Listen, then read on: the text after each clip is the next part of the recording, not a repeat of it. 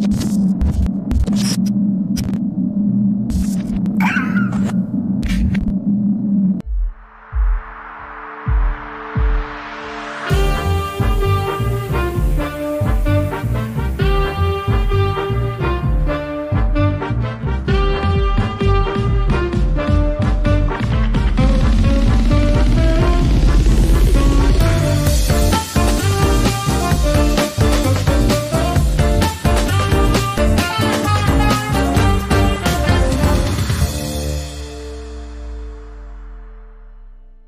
Buenas tardes, bienvenidos a Regiópolis, a un episodio más. Diego, gracias por estar con nosotros. Gracias por la invitación. Diego González.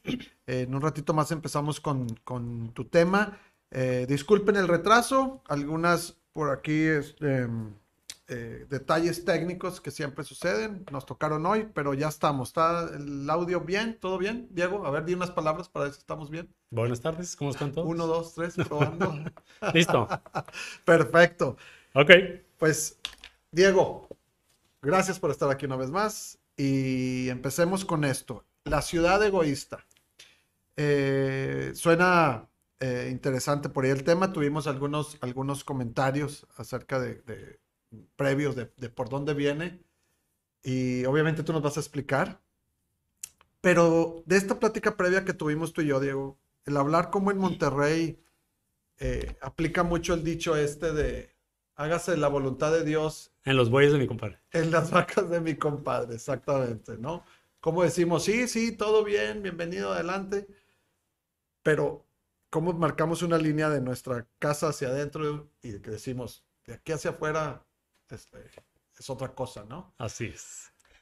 Ahora, Diego, como, como, como paisajista, ambientalista, arquitecto, ingeniero civil también que eres, No, no ¿Perdón? soy, pero a medias. Ok.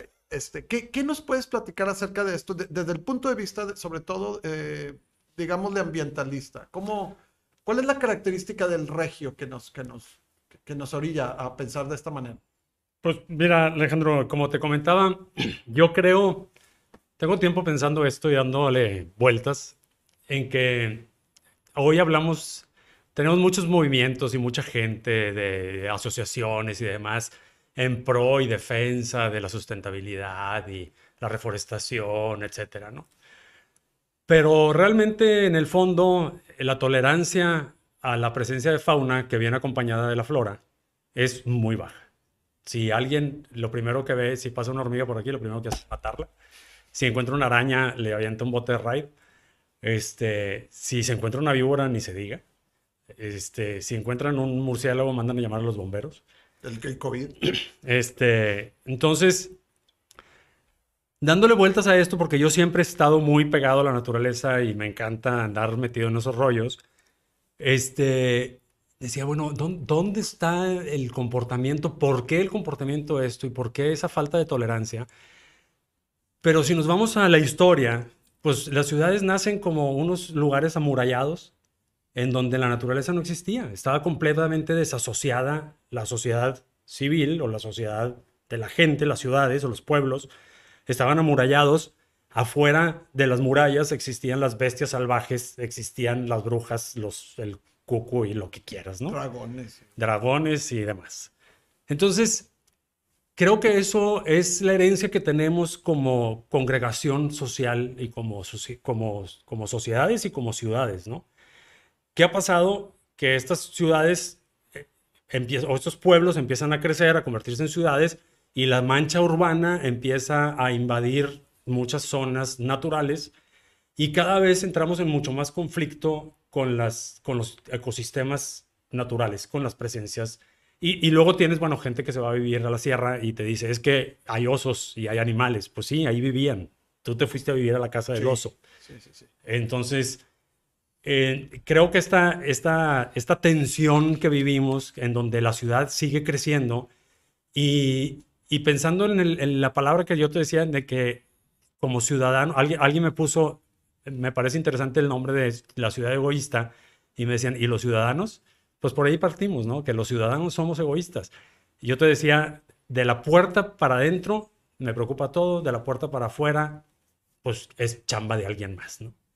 Y realmente nosotros es donde trabajamos. Como paisajista, es donde más trabajo, en, trabajo en el espacio común, trabajo en el espacio en donde se congregan y donde se encuentra la gente, en las aceras, en las calles, en los parques, en los espacios que son de convivencia o de que son de coincidencia de las actividades de la gente, no en su propiedad privada. El verdadero espacio público. Pues el espacio público, que puede ser privado, ¿eh? O sea, no estamos hablando del espacio público que tiene que ser un parque municipal.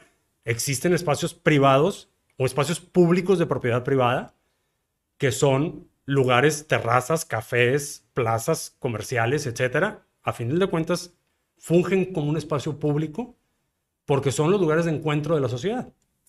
¿Sí? Y, estás tocando demasiados temas. Perdón. no, no, no, es la idea. Y vamos, vamos a tratar de, de, enfrentarlos, a ver si nos, si nos sale de, uno por uno, ¿no? Porque vamos a dejar eso que decías tú de todo el activismo que hay ahora y cómo... No, ese, ese, no lo dejes porque ese hay que tocarlo, pero lo tocamos más adelante. Más adelante, más acidito, así rico. Este, ahorita empezamos con el tema de naturaleza, ¿no? por ejemplo, dices tú, oye, osos y que... Y, que mato al... pues víboras y tarántulas y... cuando, en otras ciudades del, cuando en otras ciudades del mundo, como en, Arizona, eh, eh, están protegidas hasta las víboras de cascabel. O sea, tienes que hablar y vienen por ella y la regresan a su hábitat y, demás y dicen, oye, como lo acabas de decir, tú eres el que llegaste. Estás invadiendo el espacio de ellos. ¿no? Y, vamos a tratar de coexistir, ¿no? aquí no existe nada de eso. Me, el, el caso, un caso típico de los tlacuaches, ¿no? Que, tenemos en la ciudad y todos, todos somos ecologistas, pero si vemos un tlacuache o... Exterminio al lo que podamos, ¿no? La gente fumiga en, sus casas cada 15 días y, siempre que tengo un foro aprovecho para decir que la principal causa de la leucemia en infantes son las fumigaciones, para que sepa todo el mundo. Este, yo toda mi vida jamás he fumigado una casa. Está este, llena de, de bichos y lo que sea.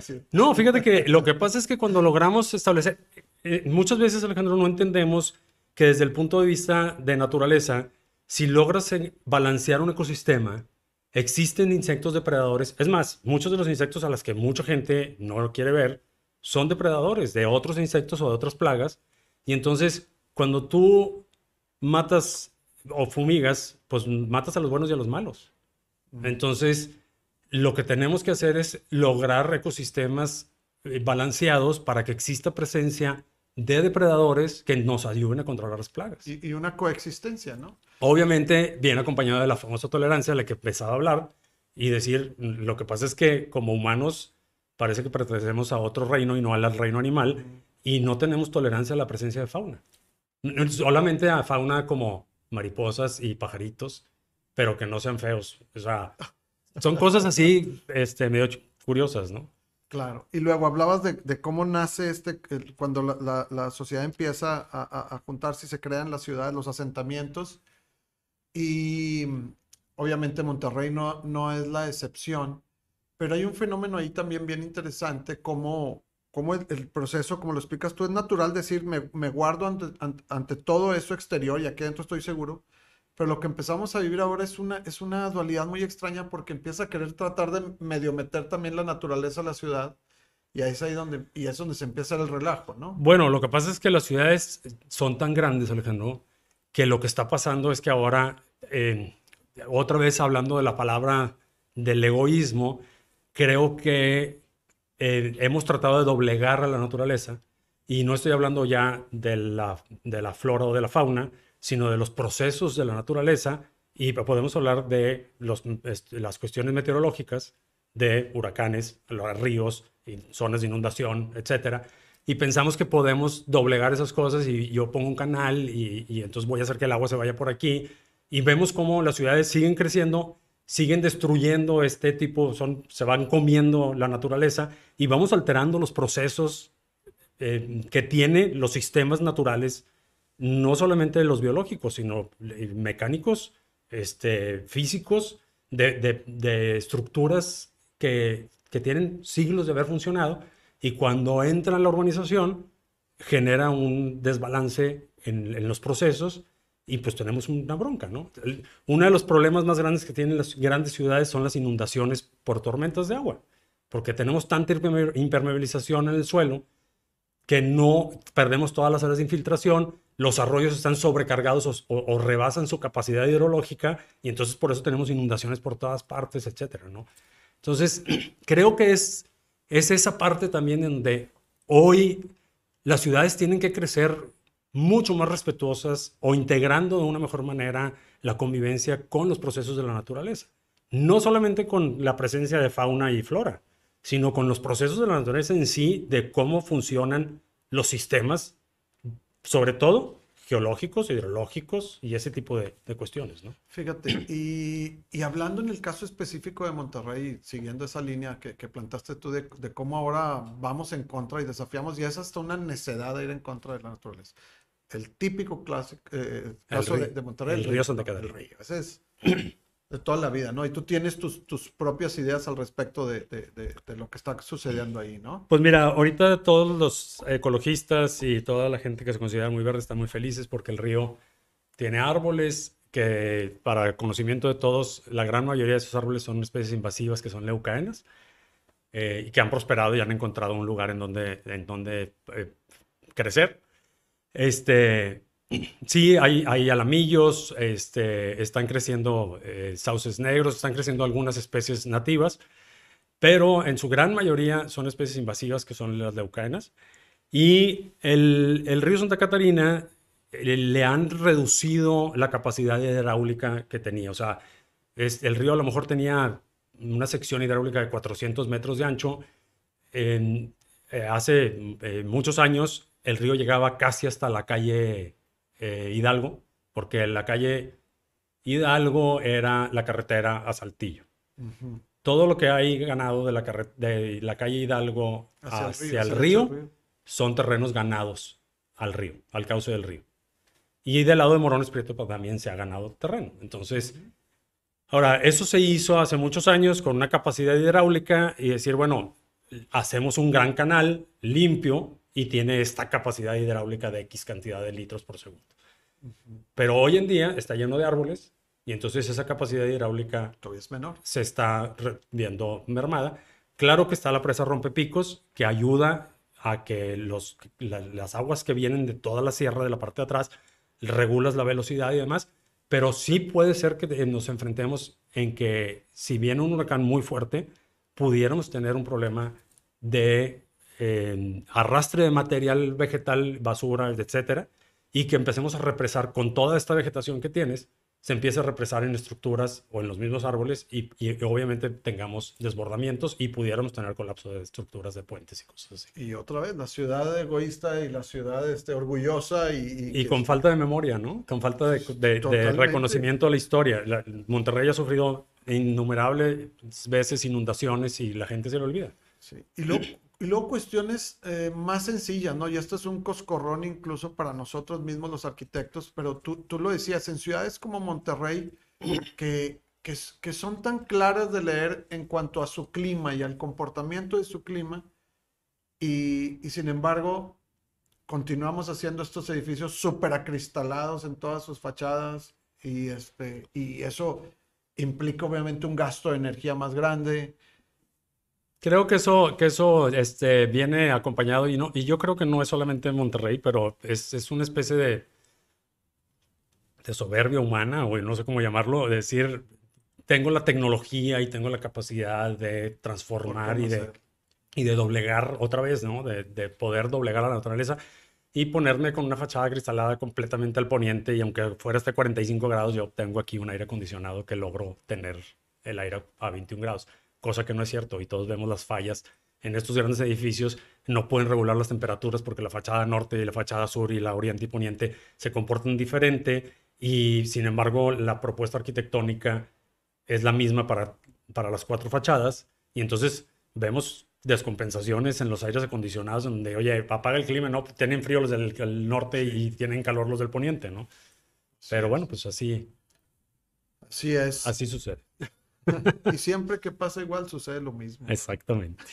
Oye, Diego, y luego, eh, tú tenías ahí una idea muy interesante de que, de que incluso esa, eh, ahora sí no es soberbia de Monterrey, pero esta soberbia a nivel mundial del ser humano es la que nos tiene metidos en esta situación pandémica, ¿no? Cómo finalmente fue a raíz de esas afrentas a la naturaleza, ¿no? Pues eh, todas, las, todas las pandemias y todas las grandes enfermedades y demás son un comportamiento de las sobrepoblaciones y, lo vemos, son cíclicos, ¿no? O sea, cuando empiezan a crecer, empieza a haber este, pues, zonas eh, insalubres, empieza a haber una serie de cuestiones que, que facilitan los medios para que sucedan enfermedades y pues es, es lógico esperar una pandemia con un crecimiento poblacional tan grande y con tanto deterioro sobre los ecosistemas a nivel mundial, ¿no? Falta de calidad del aire, eh, destrucción de hábitats y ecosistemas, eh, extinción de especies por todas partes.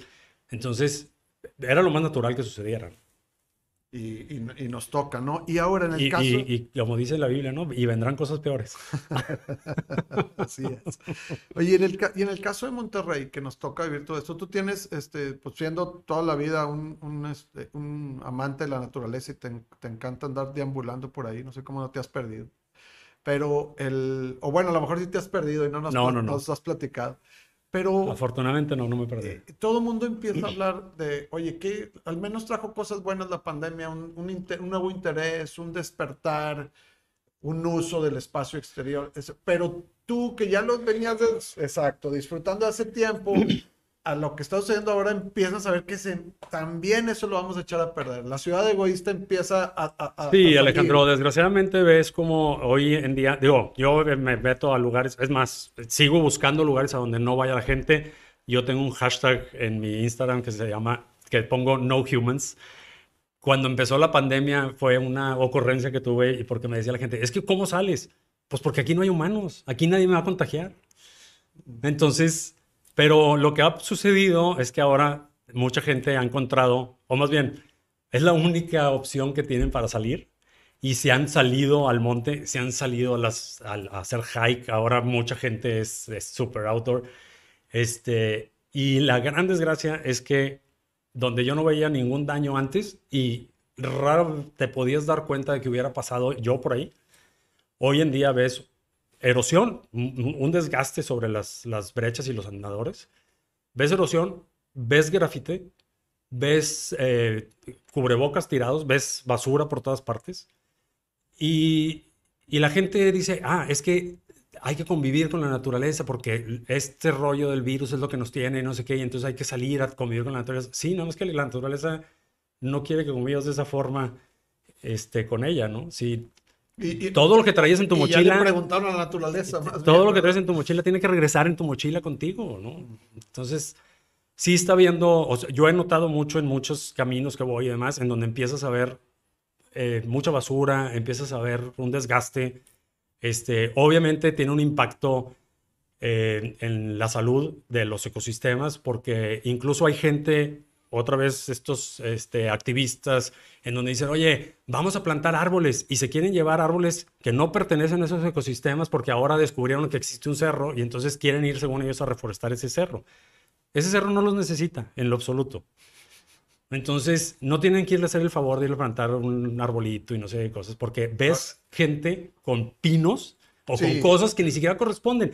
Y muchas veces no alcanzan a entender que eso provoca un daño ecológico, que provoca un daño ambiental, porque puede ser una especie que se escape a un ecosistema natural y empiece a degradarlo o a comerse ese ecosistema porque sea una planta que llegue a prosperar.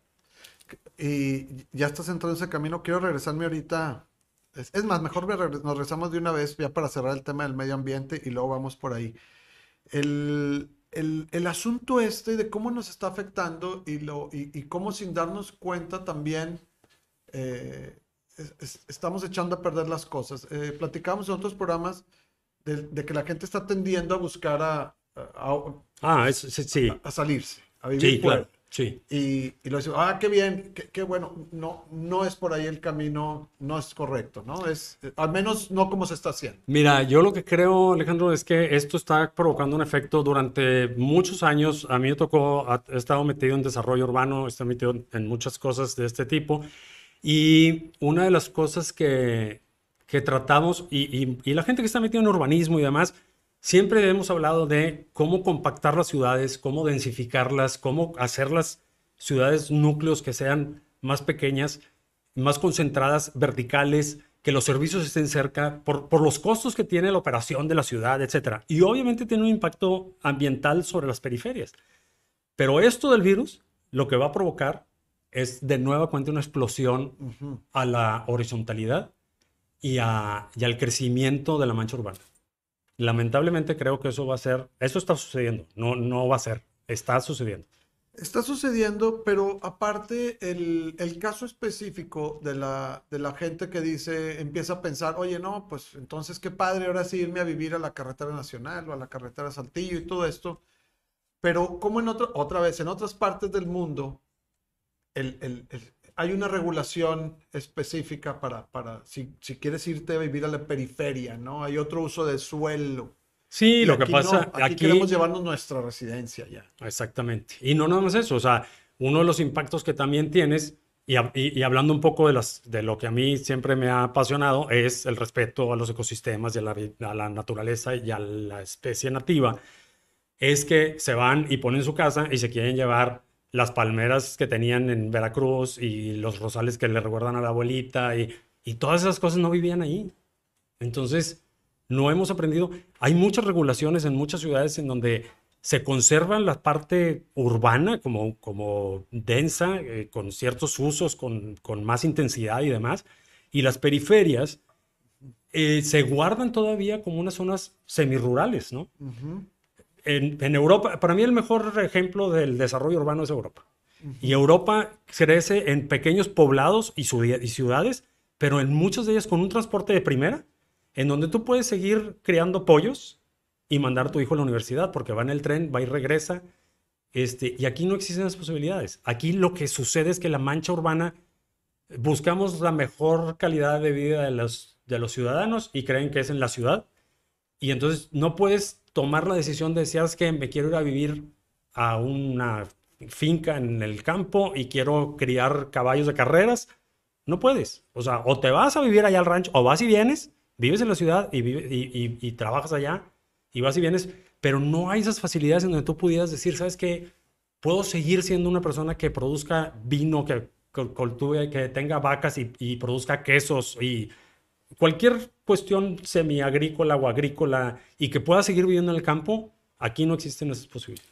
Y que volvemos al tema de la ciudad egoísta o el ciudadano egoísta o el regio egoísta que dice, sí, quiero estar allá y qué bueno, y allá no me contagio de COVID y allá está muy padre el clima y todo esto, pero lo único que hiciste es trasladar tu residencia allá, ni cuidaste el ambiente, ni, ni es agrícola allá, ni nada, cuando podrías hasta rentar el espacio, ¿no? Para que siga produciendo, que, que hay muchos esquemas de ciudades que así trabajan, ¿no? Sí, yo te ponía de ejemplo el, tema de unos amigos que, que, compran cuatro hectáreas afuera de una ciudad y tienen una huerta de aguacates y entonces hay una especie de, asociaciones y demás que dicen, oye, pues yo no sé nada de aguacates, pero hay una asociación que a ellos les rento los aguacates que están sembrados en mi terreno, ¿no? Y ellos fumigan los aguacates, cultivan el aguacate. Alguien más se hace cargo de todo. Alguien más se hace cargo. Y tú simplemente porque también te cuesta mucho tener esa tierra.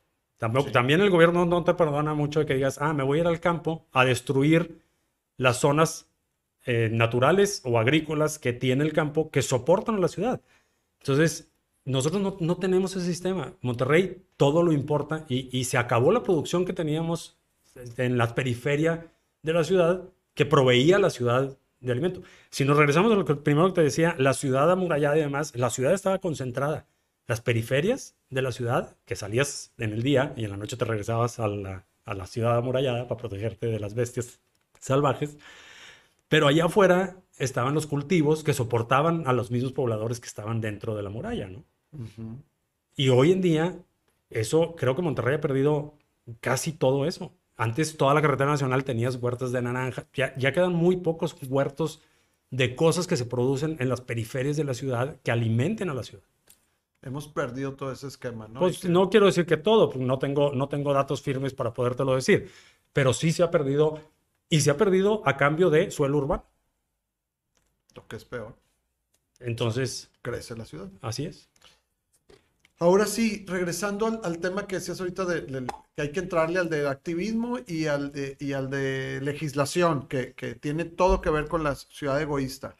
Eh, decías tú el, daño que, se crea al es, ese, activismo extraño de que dice, no, pues llévate tu bolsa de semillas y ve sembrando por donde andes cosas es más el daño que genera, ¿no? hay, que, hay que levantar ahí una bandera amarilla y aguas con no, eso. No, yo la levantaría roja o morada, no, ya, amarilla. ya, ya, ya, ya, fue mucho. este, hay, hay una falta de conciencia muy fuerte en que creen que plantar un árbol es lo mismo cualquier árbol y que plantar un árbol hace bien. Y no necesariamente. O sea, si estamos plantando especies equivocadas, estamos incluso pudiendo hacer un daño ecológico. Te ponía de ejemplo que, muchas veces las estrategias ecológicas, realmente ecológicas, pues a veces no son amables y no son muy bonitas. A veces tienes que entrar en programas de exterminio de especies para hacer poder florecer las especies o, proteger los ecosistemas que pudieran dañar esas especies que tienes que exterminar. Y, el ejemplo más claro no es propiamente a lo mejor en la fauna, pero una de las cosas más críticas eh, son los gatos ferales, que los gatos son los gatos domésticos que escapan a las zonas naturales, que se vuelven salvajes, son gatos domésticos salvajes, se los denominan gatos ferales. Y esos gatos tienen cifras de miles de millones de, eh, de muertes por año de anfibios, reptiles y aves, que las cazan por diversión, porque ni siquiera las cazan muchas veces por alimentarse. Y entonces es uno de los, de los nichos que hay en donde los ecologistas están buscando esterilizar, por eso los programas de esterilización de las mascotas y demás, porque la irresponsabilidad de los dueños permite que entonces existan esos gatos ferales que se empiezan a escapar a las zonas naturales y causan de veras estragos muy fuertes sobre los ecosistemas. Y sucede lo mismo con los perros, ¿no? Que sucede también. Son más peligrosos porque los... Los, perros forman jaurías y, pueden llegar a atacar a la gente, ¿no? Este, y, y sí, llega, sí ha sucedido. Y entonces entramos a este tema de que, de que a veces para lograr, para ser ambientalista, a veces tienes que tomar acciones drásticas. Que, y no, no quiero hablar ahorita de, de eliminar perros y gatos, pero no, no, pero hoy de defender árboles y especies que... Hoy por hoy, por ejemplo, el, el, Parque Nacional Cumbres tiene un programa de, de, de cuidado de la, de la, vegetación y demás, y entre el programa tiene la exterminación de especies invasivas dentro del Parque Natural Cumbres porque están creciendo. El Parque Chipinque tiene reportadas alrededor de 70 hectáreas invadidas por truenos y por sombrillas japonesas. Y la gente y los viveros siguen vendiendo esas especies y hay gente que sigue defendiendo que las sombrillas japonesas son muy bonitas. Pues sí, son muy bonitas en Japón, que se queden allá, pero aquí nos están causando un daño ambiental. Y la gente no entiende que es, hace cuenta que es un cáncer que está comiéndose la sierra porque está desplazando a los encinos y a los pinos, porque encontró un ecosistema en el que se adaptó. Es una especie que semilla muchísimo y crece muy rápido entonces no le da chance de que crezca un encino joven, porque este crece más rápido, le provoca sombra, lo mata y entonces sigue creciendo y sigue creciendo esta manera. Y, los truenos los seguimos encontrando en todas las... Mira, yo me los he encontrado, Alejandro, los truenos, las sombrillas japonesas no, porque los pájaros no lo transportan. Las sombrillas japonesas las mueve el aire por las semillas que tienen, vuelan y, y se mueven por el aire y entonces sí se, sí, se, sí se mueven, pero no tanto como los truenos.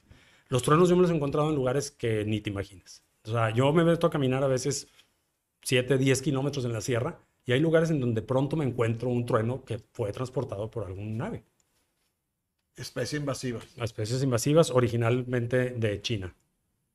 El trueno también. El trueno.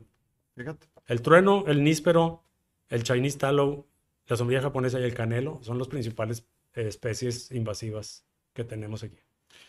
Oye, Diego, y este, y en cuanto, por ejemplo, al, cuidado de los árboles, porque hay mucha gente que de repente agarra esa bandera de que no tires este árbol o este otro, pero también no entendemos que los árboles tienen una edad que ya la cumplieron y que, y que ya, es mejor moverla que...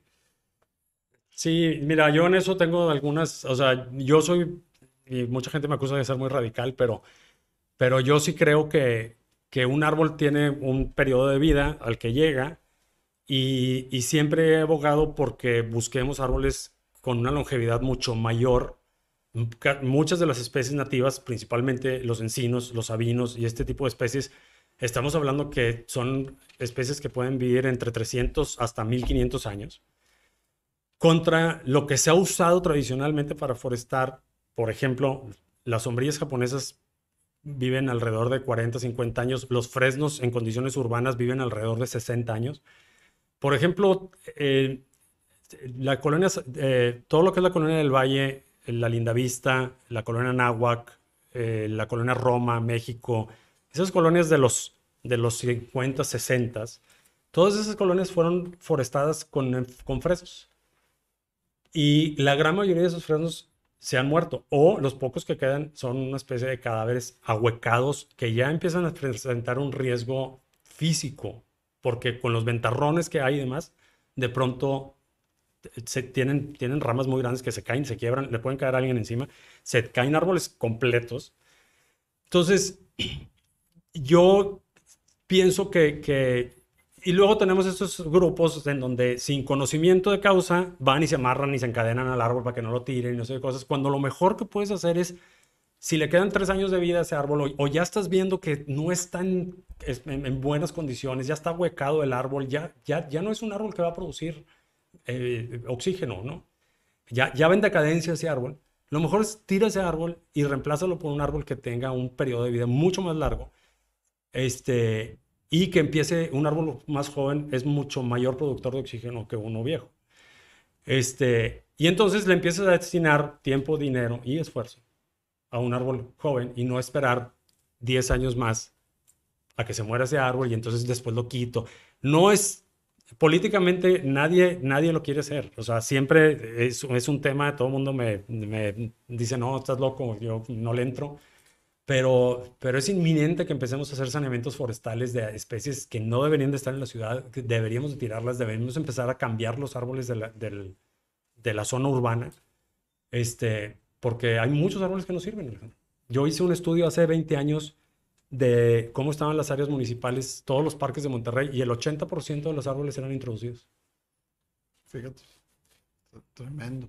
El, y, y ahí, de ahí el, la responsabilidad tan grande que hay para el activista también, ¿no? Porque si no termina siendo un pseudo activista que, que, sin conocimiento de... pues mira, yo, yo digo que hoy en día con el Google este, ya, ya no se vale este, ser eh, neófito en la materia y no, no averiguar y no decir, bueno, si voy a entrar a estas cosas, pues edúcate, ¿verdad? Este, empieza a a leer de las cosas, a entender cómo funcionan los procesos. Este, yo he sido muy clavado en, tengo 30 años de estar metido en estar defendiendo la vegetación nativa y pelearla y, cambiar dictámenes de, ecología, en el desarrollo urbano y ir permeando esta cultura. Empezamos hace 25 años, eh, cuando escribí, hace 20 años saqué un libro con Glafiro Alanís de vegetación nativa con potencial ornamental para el área metropolitana de Monterrey, tratando de, promover los árboles eh, nativos. Y bueno, los resultados los hemos visto 20 años después. Lamentablemente, nos ha tomado mucho tiempo. Pero ahí va. Este, pero sí creo que todavía sigue habiendo mucha gente que dice, no, no, pero es que aquí las jacarandas son bien bonitas. Sí, pero las jacarandas son de Brasil. No tienen nada que estar haciendo aquí. Este, y aquí se hielan. Este, los encinos rojos, eh, mucha gente dice, ah, son encinos. Pues sí, nada más que los encinos rojos son de Oregon y, aquí les falta, les falta frío. Este, se mueren 3, 4 días de 45 grados y se pelan. Hace dos años se murió uno que tenía 20 años en Calzada del Valle, enfrente de donde estaba Vuitton. Este, después de 20 años se secó. Entonces, creo que, creo que, que yo estoy de acuerdo en que la gente quiera participar y demás, pero hay que participar con conocimiento de causa, ¿no? Muy bien. Y se nos empieza a terminar el tiempo, estamos ya cerca de, la hora, pero no quisiera terminar eh, esta plática sin entrar un poquito al tema general de la ciudad egoísta, pero ahora desde el punto de, vista del lineamiento, ¿no? Tú que, haces, tú que has participado realmente, tú has sido funcionario y, y parte de los que regularon esta ciudad es todo ese malentendimiento que hay acerca del espacio público, de la banqueta, del uso, del parque cumbres, de los dueños de la tierra, todo este mito que empezamos a crearnos ahí que no entendemos que finalmente depende de... De las leyes. De las leyes, exactamente. Sí, mira, yo creo que, que también esto, muchas veces estos, estos este, activismos este, medio radicales y soy muy verde y demás. Primero que nada empiezo con, y la tolerancia a la presencia de fauna, pues ahí vamos a, vamos a ver si le ponemos check o, no, ¿verdad? Este, pero de ahí te brincas a una serie de aseveraciones en donde empiezan a decir, no, no, no, es que los cerros son de la nación y es que el parque no sé qué cosas es de nosotros porque nosotros somos los ciudadanos y ya nos pertenece. Y, y hay, hay, muchas clasificaciones, pero a final de cuentas el Estado, como, como nación federal, estatal, municipal, casi no tiene tierra. Todos los cerros que voltean a ver para todos lados tienen dueño. hasta la punta. Son privados. Son privados. El Cerro de la Silla, el monumento natural Cerro de la Silla, tiene dueño. Son varios. Sí. Entonces, estos, por, por eso digo yo, no, ya no se vale eh, eh, y, luego empiezan las frustraciones también de mucha gente en donde dice, no, es que no nos hacen caso y entonces, pues lo que pasa es que no tienes la ley en la mano. Entonces estamos peleando y desgastándonos en, pleitos estériles porque no vas a llegar a nada.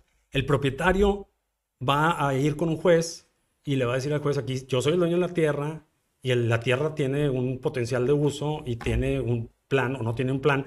O, por ejemplo, tenemos el famoso Parque Nacional Cumbres se hizo una relimitación. Para empezar, yo creo que poca gente sabe, pero el Parque Nacional Cumbres, todo Monterrey, toda la área nacional, el centro estaba dentro del Parque Nacional Cumbres.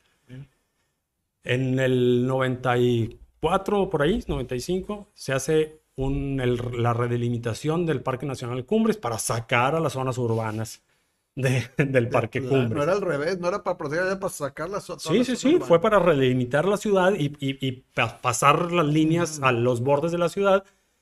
Se hace el parque, se redelimita el Parque Nacional Cumbres y se decretan ciertas áreas naturales protegidas, como el Cerro de las Mitras, el Cerro del Topo, varias sierras, ¿no? Este, que eran parte del Parque Nacional Cumbres, pero en el momento que sacas a la ciudad, pues también la sacaste esos pedazos de sierras y entonces decretan esos pedazos como, como unos decretos estatales, no como el federal. Pero están condicionados o estuvieron condicionados a planes de manejo que deben de venir acompañados porque otra vez hablamos de la ley. Y si tú dices, ok, ¿sabes qué? Esto ahora es un parque, pues viene, tiene que venir acompañado con las reglas del juego del parque. Y entonces se dio un tiempo de un año para poderle meter las reglas al parque. Han pasado 20 años o más. Y no hay esa. Y todavía no ha salido el plan de manejo del Parque Nacional Cumbres. No existe. Entonces cualquier dueño de esa tierra, cualquier dueño de esa todas tienda, las de la ley, podría hacer lo que le dé la gana. Con todas las de la ley, no, no exactamente lo que te dé la gana, pero te puedes ir a pelear y a pedir derechos porque si la raya te pasó a ti aquí y de este lado está un fraccionamiento, pues ¿por qué la raya pasa ahí y no pasa acá? Entonces, ¿por qué este cuate tiene derechos y yo no? Y porque a mí no me dado las reglas del juego. Entonces, y, y, por equidad, pues el juez tiene que resolver y decir, pues tiene razón el señor, y pues puedes desarrollar. ¿Cuánto puedes desarrollar? Pues la densidad que tiene el cuate de Ayala. y así nos vamos comiendo estos supuestos áreas protegidas y áreas, porque lo único que tiene de protegido es el nombre. O sea, no hay documentos realmente fehacientes, fuertes. Y, fíjate, en Estados Unidos o en otras, en otras partes, eh, Alejandro, cuando se decreta un área protegida, normalmente se indemniza al propietario y pasa a ser tierra de el Estado o de un fideicomiso o pasa a ser pasa a ser un propietario, de alguna manera, por decirlo, público. Mm. Y entonces le quitas toda la presión de desarrollo, de todas esas cosas. Pero tienes que buscar un mecanismo. Aquí no hay lana para pagar. Entonces te decreto, pero pues te digo que no puedes hacer nada.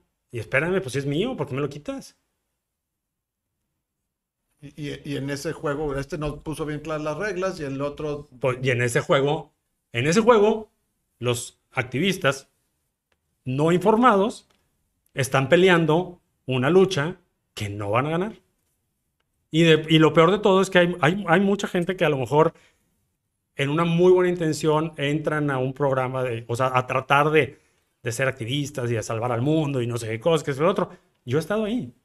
O sea, digo, todo mi trabajo ha sido en la inocencia de creer que voy a cambiar a los ciudadanos de esta ciudad y que puedo hacer un cambio con lo que hago. Por eso te invitamos. Este, pero, pero en esa inocencia también hay una bola de frustraciones porque si no entiendes que estás luchando contra Sansón y que no traes ni la ulera, o sea, entonces mucha de esa gente aparece y desaparece, y aparece y desaparece, porque aparece un activista y cuando se da cuenta que pues la lucha no está fácil, desaparece y al rato aparece otro.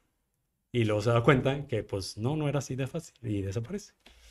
Entonces, yo he estado metido en esta lucha desde hace 30 años, 25 años. Este, me he peleado con mucha gente este, tratando de defender.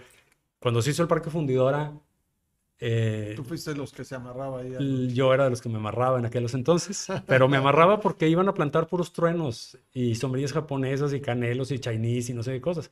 Y fui, me amarré ahí, fui a dar a foro y fui a dar con el arquitecto Medías y fui a dar a todos lados, al norte y demás, a decir no y no y no y no, hasta que lográramos que se hiciera la reforestación con especies nativas. Y bueno, hay algo de, de especies introducidas. Yo participo o participaba hasta hace poco porque ya no sé cómo está ahorita el, el parque, pero estaba dentro del consejo de sostenibilidad del Parque Fundidora. Y hay sombrillas japonesas que estoy insistiendo que las tiren y que las tiren y que las tiren. Ya hay eucaliptos, ya hay este, leucaenas, ya hay una bola de cosas que necesitamos hacer un saneamiento forestal y que tenemos que enseñar con el parque que, que se pueden rehabilitar esos ecosistemas y que deben de ser laboratorio, y que debe ser un ecosistema saludable en donde pueda haber presencia de fauna y que se entienda lo que, lo que debe de ser. Pero, pero bueno, es una batalla, es una batalla muy difícil, te digo, o sea, me regreso a, cuando te decía al principio, la gente pregona y dice, no, yo soy súper sustentable y soy verde y soy esto y soy lo otro. Vamos a plantar aquí estos mezquites. Ay, no, qué feos esos mezquites, mis son de rancho. Este, a mí ponme, a mí ponme unos álamos de Canadá que se vean bonitos, que vayan con mi clase. Entonces. Entonces, este, creo que hay mucho, hay mucho activismo de los dientes para afuera, este, y, y, como muy visceral, ¿no? O sea, todo es de sentimiento y yo quiero salvar al mundo. Pues, pues necesitamos ver cómo realmente hay que entrarle para que realmente logremos un cambio. Este, te digo, yo lo que creo que he logrado en 25 años de carrera es que empiecen a aparecer la vegetación nativa y que el, arbolado de la ciudad ya hoy en, lineamientos y reglamentos y demás es una realidad. Hoy estás obligado a forestar con vegetación nativa todos los fraccionamientos nuevos que se hacen. Buenísimo.